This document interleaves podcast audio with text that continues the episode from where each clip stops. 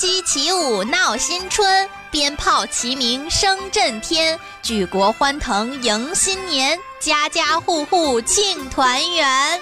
祝大家鸡年大吉！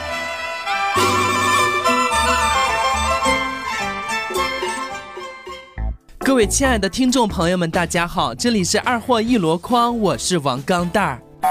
当年和一个师妹聊了大半年的 QQ，相谈甚欢。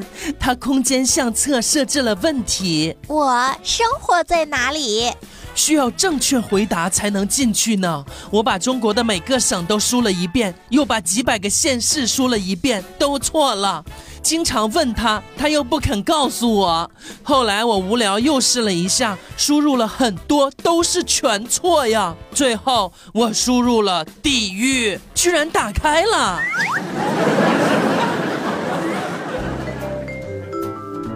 刚刚打摩的，从太平桥打到湖天桥，一下车，摩的师傅问我要五十，我直接给他一百，说不用找了。说实在的，如果不是看到他腰间的那把刀，我是不会妥协的。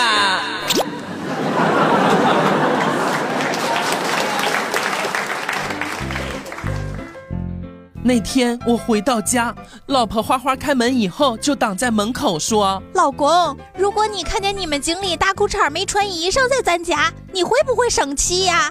废话，当然生气了。那大裤衩要是一贯整洁在咱家呢？哦，那当然不生气了。平时我看他穿大裤衩早就烦透了。这时，老婆回头望了一眼，说道：“大裤衩啊，你衣裳穿好了不？穿好了就出来。钢蛋儿他不生气。”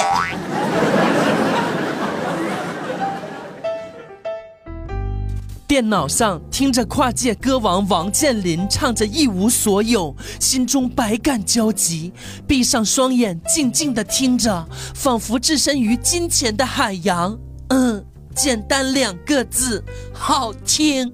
回顾整个娱乐圈，我能肯定他是唯一一个不会因为钱而去趟娱乐圈这浑水的人了。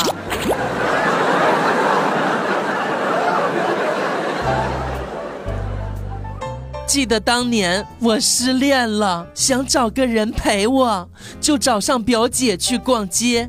走在街上，突然一下，表姐就搂住了我的胳膊，表现的还很娇羞。我愣了一下，过了两分钟，看到了我的前女友。哼，这姐绝对是亲姐呀！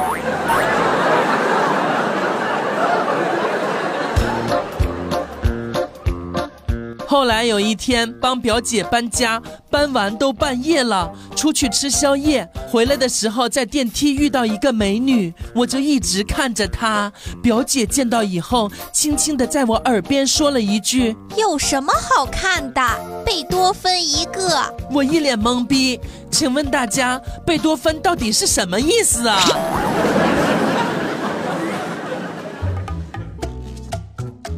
楼下超市有个妹子，长得很漂亮。前两天为了要她的微信，就买了几百块钱吃的。结账的时候假装没带钱，要求加个微信转账。然后她头也不抬的指着柜台的二维码，我看了一眼，上面写着“不加好友也能支付”。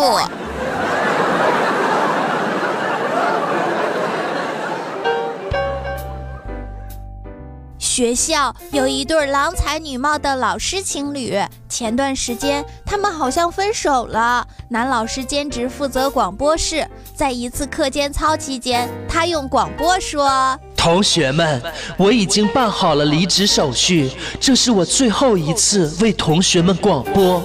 今天我要为张老师点播一首歌，这首歌就是。”你终于做了别人的小三，我知道那也不是因为爱。整个操场当时都炸了。那个女老师没几天之后也办了离职。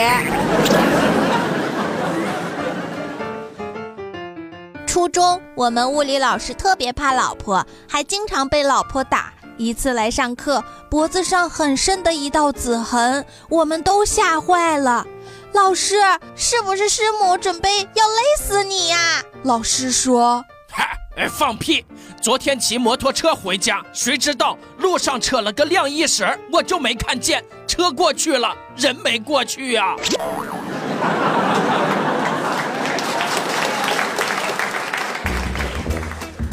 每次老婆在那看电视剧，里面都有这种情节。你快走吧！不，我不走，要走一起走。你别管我了，快走！他们马上就追上来了。我不会丢下你不管的。我就想知道，有这闲工夫扯淡，都能跑多远了？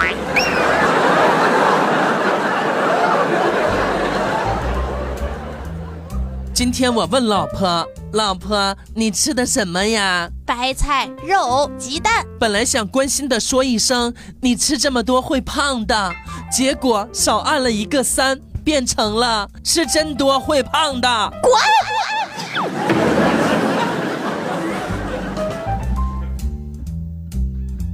想起小学一年级，有个小男生疯狂的追我。他每天都带着一个肉包子给我，那时候我无比快乐。直到有一天，我俩课间正在吃肉包子，恰巧我妈妈来给我送课本，就看这小子嗷的一声窜过去，拖住我妈的大腿，对我说：“你先走，我来解决这个老女人。”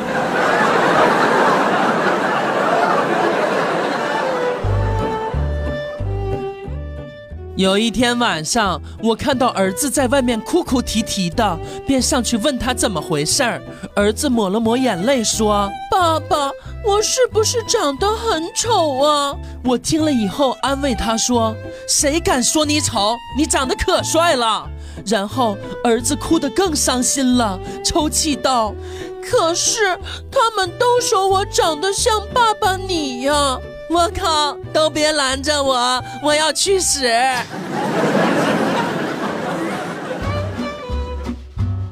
毛驴，我有一个朋友是个姐姐，她是个富二代。大学毕业以后说不想靠家人帮助，自己异地创业。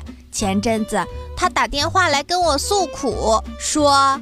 哎，创业真是太辛苦了，明白了当年父母的不容易呀。但是我一定要坚持下去。我听了各种心疼，在电话里不停的安慰他，鼓励他。就在前几天，一个跟富二代朋友同城的同学聊起他的近况，什么天天开豪车吃大排档，创业的时候他父母还资助了三百万做启动资金，尼玛！高中班里有一个假小子，短发加平胸，除了没喉结，基本就是个男人呐。有一天，他居然一瘸一拐地走进班里，问他怎么了，他生无可恋地对我们说：“我跟毛驴勾肩搭背走在大街上，突然被毛驴的老爹看到了，一脚就把我放倒了。”